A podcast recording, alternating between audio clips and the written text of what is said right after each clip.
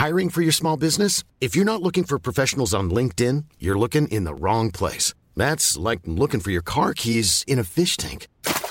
LinkedIn helps you hire professionals you can't find anywhere else, even those who aren't actively searching for a new job but might be open to the perfect role. In a given month, over 70% of LinkedIn users don't even visit other leading job sites. So start looking in the right place. With LinkedIn, you can hire professionals like a professional. Post your free job on linkedin.com slash people today.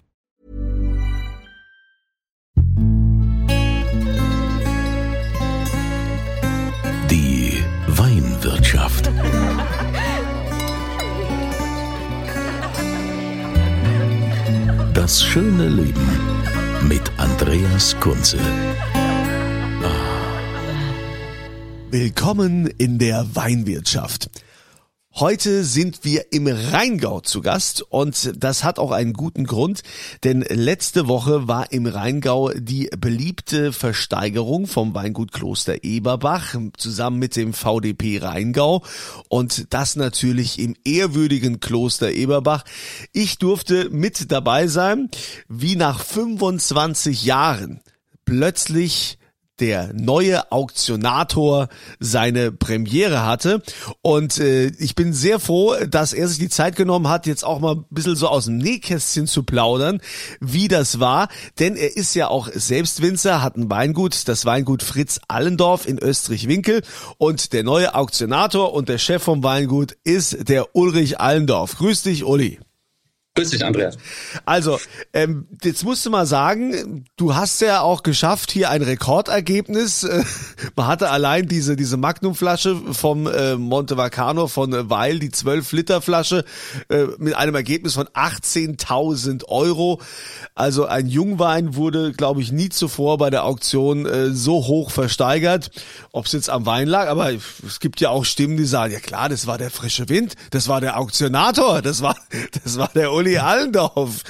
Wie bereitet man sich auf so eine Auktion denn vor?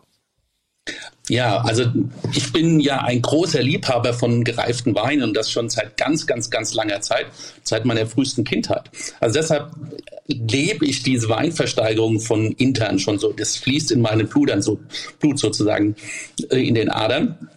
Riesling. Aber wie bereitet man sich konkret da jetzt drauf vor? Ich habe erstmal ein Glas Wein getrunken. Ich bin mit dem Dieter Greiner in, die Schwarze, in den Schwarze Keller gegangen, in die große, berühmte Schatzkammer vom Kloster. Ich war mein ganzes Leben noch nie dort und dann habe ich gesagt, okay, ähm, das ist heute der richtige Tag. Und wir sind vorher reingegangen und haben ein Glas 1989er Rauntaler Balken Riesling Spätlese getrunken. Am Ende war es die Halbflasche, was wir getrunken haben. Hat Spaß gemacht. Das war, glaube ich, eine gute Vorbereitung für diese Versteigerung.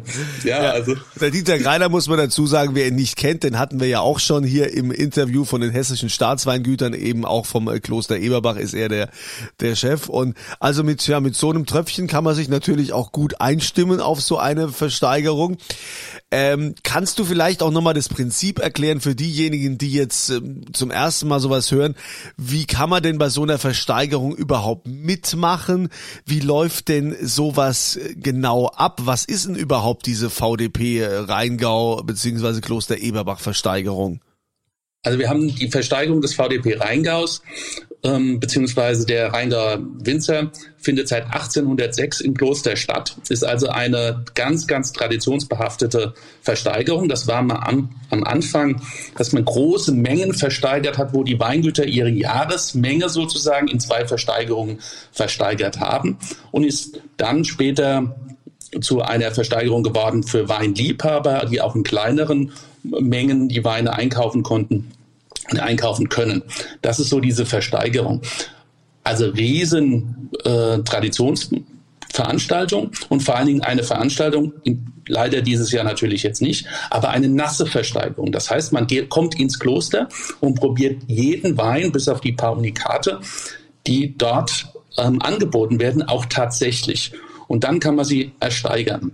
Und das ist halt wirklich das, dieses, dieses Gefühl, wenn das Adrenalin so in den Adern pulsiert und man also wirklich das Kribbeln bekommt. Und wenn dann, so, es geht ja so ganz langsam ein bisschen los, man fängt so mit ein paar kleineren Weinen an, geht ein bisschen Rotwein los, dass man also das noch nicht so gleich im Blut merkt. Und dann steigt die Stimmung mehr und mehr im Saal auch normalerweise an und dann sind die Leute total dabei und bieten auf die Weine. Das Besondere in Kloster Eberbach ist, dass das über Kommissionäre geht. Das, also man kann nicht selbst direkt steigern, weil sonst müsste man zum Beispiel ein ganzes Los ersteigern. Und dieses Jahr war die größte Losgröße 300 Flaschen. Und das ist so für einen Privatmann sind 300 Flaschen natürlich jetzt ein bisschen viel. Ach. Also es geht über die normale Menge hinaus. Und dafür sind die Kommissionäre da. Die, der VDP schaltet die extra ein auf die Staatsweingüter, damit die ihre Kunden bündeln können und dann gemeinsam sozusagen den Wein verkaufen und dann in, in dem Namen der, ähm, ihrer Kunden einkaufen. Gut, in, in, diesem Jahr war das alles ja auch äh, digital, äh, war anders. Also da konnte man das äh, jetzt trotzdem natürlich auch über, über einen Stream verfolgen. Klar ist das nicht dasselbe wie in diesen heiligen Hallen da im Kloster Eberbach zu sein und eben halt auch keine nasse Versteigerung, wie du schon sagst, dass man das probiert. Jetzt ähm, hast, also ich hatte ja so den Eindruck, ich habe das ja beobachtet, ne, dass du also je später, also später die Losnummern waren, ne, je weiter wir vorangeschritten sind, desto lockerer bist du geworden und bist da hier völlig in deine Rolle da auch eingetaucht. Ähm, ist denn da auch so ein Moment, wie, wie erkennt man denn jetzt, ob da noch einer bietet oder was, was geben die denn so für Zeichen, diese Kommissionäre? Weil da ruft ja keiner, also mein Opa, der war ja Viehhändler, der hat zu mir immer gesagt, fünf Mark, eine Mark oder hier, hier und noch fünf Mark, wo, wo das immer so laut war, wenn man das gemacht das ist ja eher so ein bisschen still, oder? Du musst ja quasi an deren Mimik erkennen, ob die noch was steigern äh, wollen oder noch, nicht. Ja, also solange die zucken, sind die drin. Ähm, es gibt so den einen oder andere, der guckt dann nochmal so ein bisschen verträumt weg und will erstmal nicht gesehen werden, ähm, weil man das schon so kennt. Ich habe ja eine große Erfahrung mit den Versteigerungen, war ja auch selbst Kommissionär, bevor ich den Posten jetzt des Auktionators übernommen habe. Und dann kennt man schon seine Kollegen, wie sie reagieren. Und das sind halt ganz kleine äh, Bewegungen. So der Heinz Koch ist dann immer mal, der so ein bisschen vorbricht und sagt mal fünf und dann meint er 5000 und dann äh, geht das also so los. Ähm, aber in der Regel ist es relativ still und man muss selbst mit denen kommunizieren und sie angucken und dann sie auch immer dazu bewegen. Jetzt gibt doch noch mal ein Tausender mehr. Ja, so nach dem Motto. Das war bei dem Monte Volcano, hat man ja häufiger auch diese Möglichkeit, dass man da 1000 oben drauflegen konnte. Ja, aber eine 12 Liter Flasche Wein für 18.000 Euro von, äh, von Robert Weil. Also das ist ja, ne, was haben wir gesagt, pro Liter irgendwie 1125 Euro. Das ist ja schon eine mega Wertschätzung für diesen Wein. Und wird so ein Wein dann jemals getrunken werden? Wird der jemals geöffnet werden oder ist, liegt der dann ewig in irgendeiner Schatzkammer? Also ich glaube, dass dieser Wein irgendwann getrunken wird. Diese Flasche wird getrunken. Die ist dazu da, um sie zu trinken. Ja, also da, dazu wird Wein gemacht. Und das ist das Besondere ja an Wein als Kapitalanlage. Ja, wo bekommst du aktuell so 12, 13 Prozent und das bei 100 Prozent Liquidität? Ja, also das kriegst du nur im Wein. Das ist ganz klar. ja, aber ähm, Wein sowas ist auch eine, ist tatsächlich auch eine Kapitalanlage. Ähm, vielleicht verkauft derjenige, der sie jetzt gekauft hat, irgendwann mal diese Flasche. Vielleicht, ich weiß es nicht. Aber höchstwahrscheinlich wird sie irgendwann getrunken werden. Bei einem großen Anlass, mit einer großen Feier, dann macht man sowas auf. Also das ist also besonders spannend war ja auch der Moment. Wir haben ja gerade gesagt, ne, der, der Uli Allendorf ähm, hat ja selbst ein Weingut, das Weingut Fritz Allendorf in Österreich-Winkel hier im Rheingau. Und du hast ja selbst eine Flasche mit an den Start gebracht, die du versteigert hast. Also wie ist denn das, wenn man, wenn man seine eigene Flasche da versteigert? Wartet man da so ein bisschen ab, so zum ersten, zum zweiten und zum, komm, da geht noch was, da geht noch, da, oder hat man da so auch so, so ein Zwiespalt, wo man denkt, okay, ich muss jetzt gucken, dass ich es genauso neutral mache, wie ich es bei den anderen vorher gemacht habe, nicht, dass die irgendwie sagen, na ja, bei seiner Flasche hat er hier so viel Zeit gelassen oder hat er ganz anders gesprochen? Also ich habe mir bei unserem Wein genauso viel Zeit gelassen und war genauso akkurat wie bei allen anderen Flaschen auch. Als allererstes mal ähm, habe ich vor dieser Versteigerung auch klar gemacht, dass ich mit meinem Amt als Kommissionär und an meinem Amt als Winzer natürlich jetzt hier zurücktrete und war ja auch mein Neffe, der Max Schönleber äh, vor Ort. Das ist auch die nächste Generation, die in Bälde auch das Weingut bei uns übernimmt. Ähm, er war vor Ort und hat die Weine auch angeboten, hat den Wein angeboten und hat ihn auch versteigert.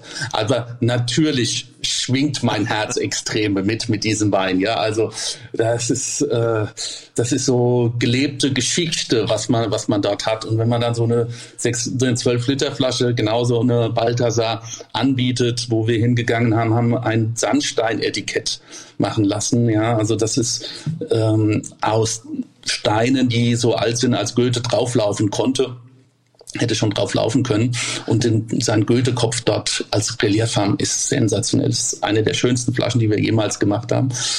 Also, also klar, das Cover, das ist also äh, schon war sehr, sehr beeindruckend, das, das zu sehen. Also allein dieses äußerliche Kunstwerk und dann natürlich auch äh, das Inner, das Innenleben, der Wein selbst. Da habt ihr ja auch gesagt, dass das ein Unikat ist, dass es das nur einmal so gibt. Genau, also wir haben 2016 haben wir, beziehungsweise 15 haben wir das äh, Brentano-Haus in Winkel übernommen. Der, das Land Hessen hat das der Familie von Brentano abgekauft und restauriert das ja. Es ist eines der schönsten Museen, romantischen Museen, die wir haben, der Rheinromantik. Die Brentanos waren absolute Schöngeister die ähm, Beethoven da hatten, die die Grimms da hatten, von Stein, Freilichgrad waren alle da und natürlich der berühmteste Gast, den die Brentanos hatten, war der Goethe. Goethe war 1814 da und 49, 1949 haben die Brentanos extra ihm zu Ehren eine Marke kreiert, der Goethe-Wein aus dem Brentano-Haus. Und mit der Übernahme des Weingut oder des Weingutes und der Gastronomie im Brentano-Haus haben wir die Rechte an dieser Marke bekommen. Und wir haben mit dem ersten Jahrgang 2015 gesagt, was machen wir? Davon bringen wir eine Flasche als 12 Liter Flasche auf, äh, auf die Versteigerung. Jedes Jahr mit einem anderen Etikett, was immer eigentlich was Besonderes war. Es war mal Stahl, es war Holz, es war aus dem Fass schon gemacht. Also es sind ganz viele unterschiedliche Etiketten, die, die dort entstanden sind. Und ganz wichtig, es gibt immer nur eine einzigste Flasche. Auch, also es gibt wirklich keine zweite davon. Es ist ein absolutes Unikat. Und ähm, ich wusste oder wir wussten natürlich, dass dieses Jahr Interessenten dafür da sind. Als, als guter Winzer ist natürlich der Max hingegangen und hat diese Flasche auch schon Menschen ähm, vorher schmackhaft gemacht. Und ähm, aber ich war wirklich auf einmal verblüfft. Es waren die ganze Zeit zwei Kunden dran. Die haben sich also zwei Kommissionäre haben sich da um die Flasche geprügelt und auf einmal steigt der dritte ein, ja. Also und dann geht's also noch richtig los und der stieg dann bei 5000 Euro ein. Da habe ich gesagt, also jetzt mal Schluck, ja. Also machen wir, machen wir jetzt langsam hier.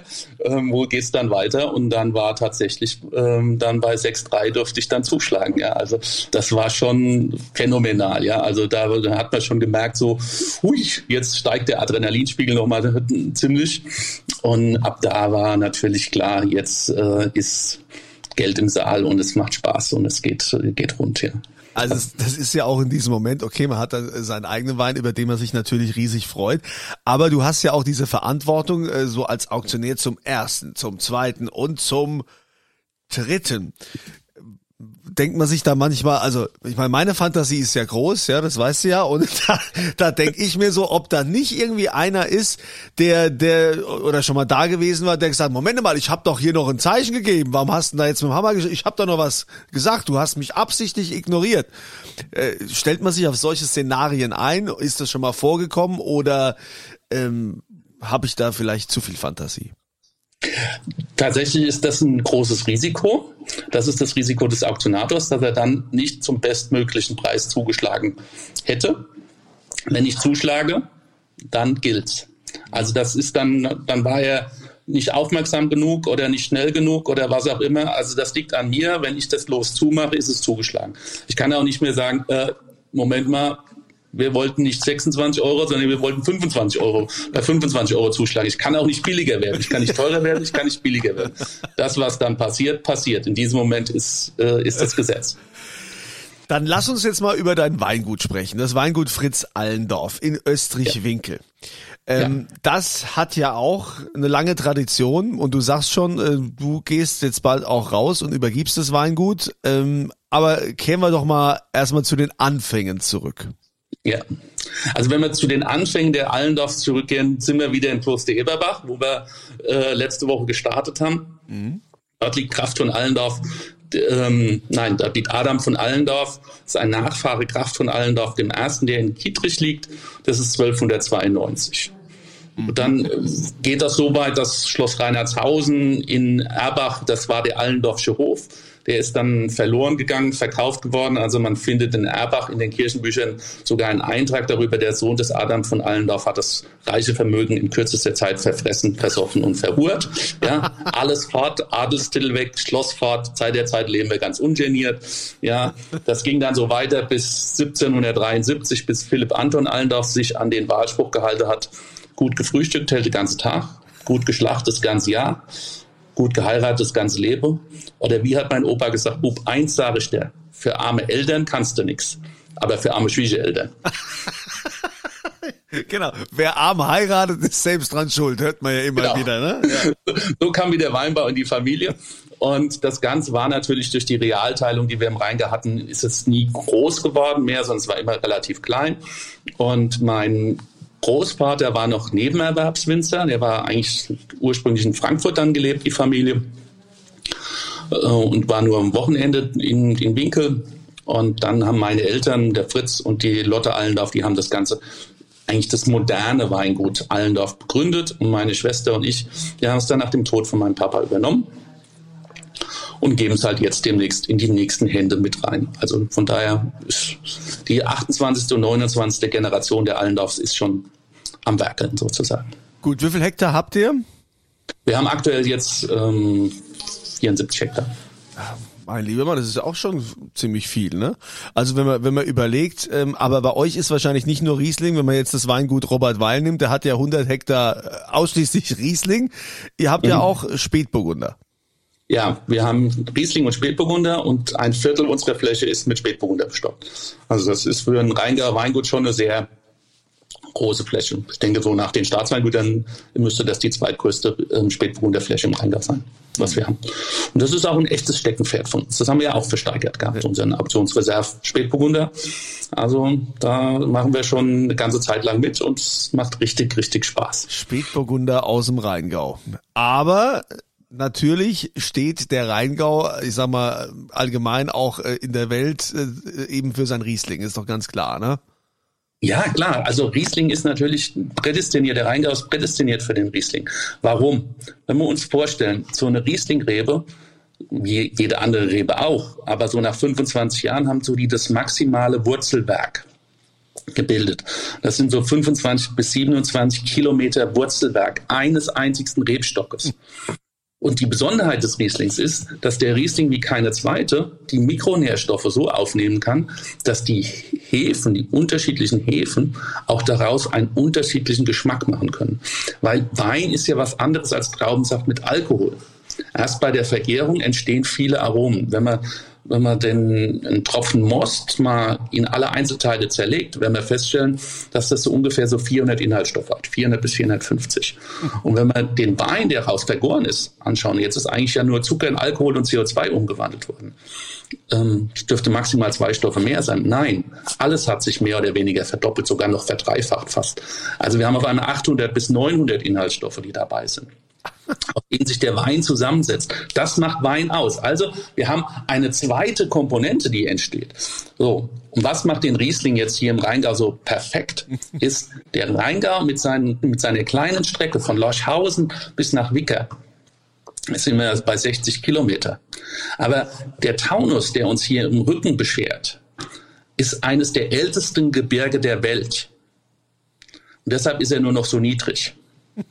Ja, also, und wir waren zweimal Meeresboden. So finden wir fast 200 unterschiedliche Bodenarten, Bodenstrukturen im Rheingau wieder. Und das gepaart mit dem Riesling gibt uns die Kraft, dass wir unterschiedliche machen, äh, Weine machen können. Ich gebe mal ein Beispiel. Ähm, ein guter, guter Freund von mir ist Winzer in Südafrika. Ein, einer der wirklich tollen Winzer. Johnny Nell. Und er kam uns besuchen in unserem offenen Keller und dann stehen unsere ganzen Weinflaschen ja da so zum Verkosten. Und dann fragt er mich so, Olli, wie viel Weine machst du? Wie viel Rieslinge machst du in jedem Jahr? Und ich so, ja, so 20 bis 27 ungefähr. Dann sagt er, hast du 14 verschiedene Kellermeister? Jetzt habe ich den ganz doof angeguckt und gefragt, wie so 14 verschiedene Kellermeister? Das heißt doch ganz einfach. Ein Kellermeister kann doch nur zwei Weine aus einer Rebsorte machen. Mit Holz, ohne Holz. Ja, das habe ich nicht so ganz verstanden, bis es mir gekommen ist. Klar, wenn ich Sauvignon Blanc anbaue, dem ist völlig wurscht, wo der eigentlich wächst. Mehr oder weniger, der ist so aromaintensiv, dass das die Maßgabe ist. Aber unser Riesling reagiert auf den Boden. Deshalb können wir aus diesen verschiedenen Lagen so viele tolle unterschiedliche Weine machen, wie fast keine andere Rebsorte. Das macht Riesling aus. Und deshalb ist der Rheingau das perfekte Anbaugebiet für Riesling. Also was eine Liebeserklärung an den Rheingau. Äh, natürlich gibt's ja immer noch die Stimmen und viele, die sagen, ah, das ist so der Klassiker, ja, euer Rheingau Riesling, der hat ja so viel Säure. Also ich muss sagen, dass ich das von früher auch noch kenne, aber mittlerweile hat sich da ja auch einiges getan. Was, was habt ihr denn geändert? Was habt ihr denn anders gemacht mittlerweile, dass die, diese Weine nicht mehr so säurelastig sind? Also als allererstes sage ich mal an dieser Stelle, wer mit dem Riesling mit der Säure Probleme hat vom Riesling, der soll mal Folgendes machen. Soll sich mal überlegen, mit was beginnt er morgens den Tag? Meistens mit Kaffee, mit Tomaten essen, mit Salat essen, mit Obst und allem drum und dran und dann noch einmal einen Kaffee und noch Wasser mit viel Kohlensäure und dann trinkst du abends ein kleines Gläschen Riesling und das dreht dir den Magen rum? Mm -mm, Glaube ich nicht. Also die das machen, erstmal morgens anstelle vom Kaffee ein Glas Riesling trinken. Wenn der Riesling dann auch Probleme macht, dann lag es am Riesling. Ja, weil ich so über den ganzen Tag meinem Magen was zuführe. Über Nacht kann der sich wieder er, ähm, erholen und dann ist der wieder bereit für morgens Kaffee zu trinken. Das ist das eine. Aber Spaß beiseite, Riesling darf nicht wehtun. Soll er auch nicht wehtun. Dafür arbeiten wir folgendermaßen. Wir gehen hin und wir reduzieren ja heute unsere Erträge dramatisch. Also bei, einem, bei unserem Gutswein ist das schon um ein Viertel reduziert. Also wir liegen bei 7000 Liter, sieben, maximal 7000 Liter Ertrag pro Hektar. Mhm. Das bedeutet, diese ganzen Nährstoffe, die der Wein, der, der die Reben aufnehmen, landen ja im Wein, unter anderem auch Natrium, Kalium, Calcium, also die Alkalimetalle als Spuren, als, als äh, Elemente mit dabei. Und die sind natürlich der natürliche Säureregulator. Das sind Basen, die regulieren die Säuren weg und damit steigt der pH-Wert. Die Säure bleibt, das braucht der Riesling, das ist sein Rücken, aber er darf nicht sauer sein. Kitzeln, ja, so Wasser im Mund zusammenlaufen, klar. Und auch so schnell bitte, dass du schnell trinken musst, damit du nicht immer Schale trinkst. Ja, also das muss, muss dann auch so sein. Da darf die Rieslingsauer sein. Aber beim Unterschlucken hinten ist okay und nicht mehr brennen. Da müssen wir dafür arbeiten. Das beginnt im Weinberg. Und schon allein dadurch, dass ihr eben die Erträge entsprechend auch reduziert habt. Ja, Ulrich Allendorf vom Weingut Fritz Allendorf, das ist äh, super. Jetzt äh, kommt natürlich der Moment, auf den die meisten, die hier in diesem Podcast äh, mit dabei sind, auch immer hinfiebern. Mhm. Und jetzt seid ihr dran. Was möchtest du uns denn heute aus deiner Schatzkammer oder wo auch immer gerne zur Verfügung stellen, was wir hier heute verlosen in der Weinwirtschaft? Also, wer die Weinversteigerung in Kloster Eberbach sehr verfolgt hat und genau verfolgt hat, hat eins sicherlich mitbekommen, dass ich ein ganz, ganz großer Fan von Magnumflaschen bin. Mm, ja, das klingt also, schon gut anderthalb Liter. So wie ich immer sage, die richtige Menge zu zweit zum Mittagessen, wenn einer nicht so viel trinkt. Ja, das ist die richtige Flasche dafür. Magnumflaschen, da reift der Riesling viel schöner oder der Spätburgunder viel schöner drin als in der 075er Flasche. Und ich würde jetzt an dieser Stelle einfach mal einen raushauen und sage, mh, mm, nehmen wir ein 2016 Winkel Jesuitengarten Riesling großes Gewächs. Oh, das in der Magnum.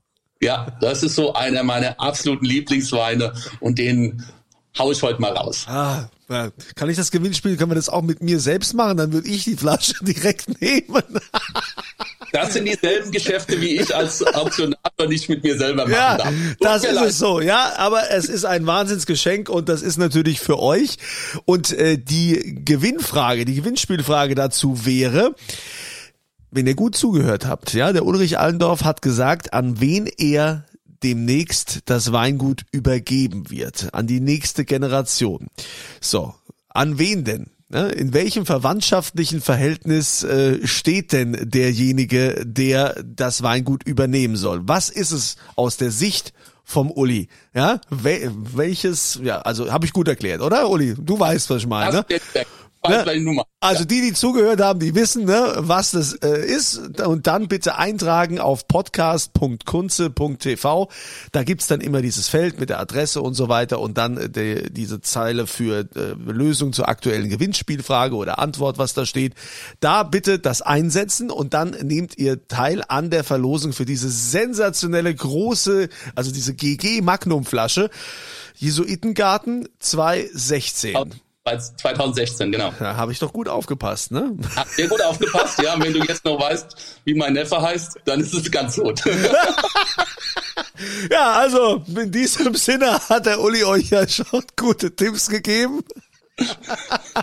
Wir brauchen, aber okay, alles klar, das läuft. Also in äh, diesem Sinne, lieber Uli, weiterhin viel Erfolg. Ich freue mich, dich dann äh, hoffentlich auch wieder im nächsten Jahr äh, live in Action sehen zu dürfen bei der VDP Rheingau äh, Versteigerung im Kloster Eberbach zusammen mit dem Kloster Eberbach und äh, da bin ich mal gespannt, äh, was du dir auch diesmal einfallen lässt bei deinem eigenen Wein oder dein Nachfolger, was es denn da wieder für ein Etikett geben soll. Du hast ja gesagt, ihr habt schon alles gemacht, ne? Aus Holz, aus äh, ich weiß nicht, Keramik ist doch zurzeit ganz in. Wir haben äh, noch ganz viel im Petto. Jetzt noch nicht verraten. Ja, also die, die Spannung muss schon aufgebaut werden und steigen. Es geht am 6. März 2022 wieder zum ersten, zum zweiten und zum dritten. Ja, in diesem Sinne herzlichen Dank. Übrigens, äh, den Link zum Weingut Allendorf findet ihr wie immer natürlich hier unterhalb dieses äh, Podcasts. Äh, da habe ich das auch nochmal hingeschrieben. Uli, weiterhin alles Gute. Bleib gesund, danke. Wir Vielen freuen uns jetzt schon, wenn wir dem Gewinner die 2016er Magnum überreichen dürfen. Und äh, euch äh, wünsche ich auch noch eine schöne Woche und wie immer, denkt dran, immer volle Gläser. Die Weinwirtschaft.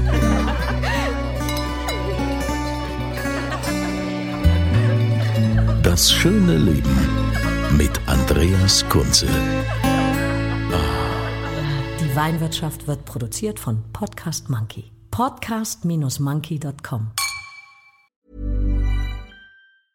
Mom deserves the best, and there's no better place to shop for Mother's Day than Whole Foods Market. They're your destination for unbeatable savings, from premium gifts to show-stopping flowers and irresistible desserts. Start by saving 33% with Prime on all body care and candles. Then get a 15-stem bunch of tulips for just $9.99 each with Prime. Round out Mom's menu with festive rosé, irresistible berry chantilly cake, and more special treats. Come celebrate Mother's Day at Whole Foods Market.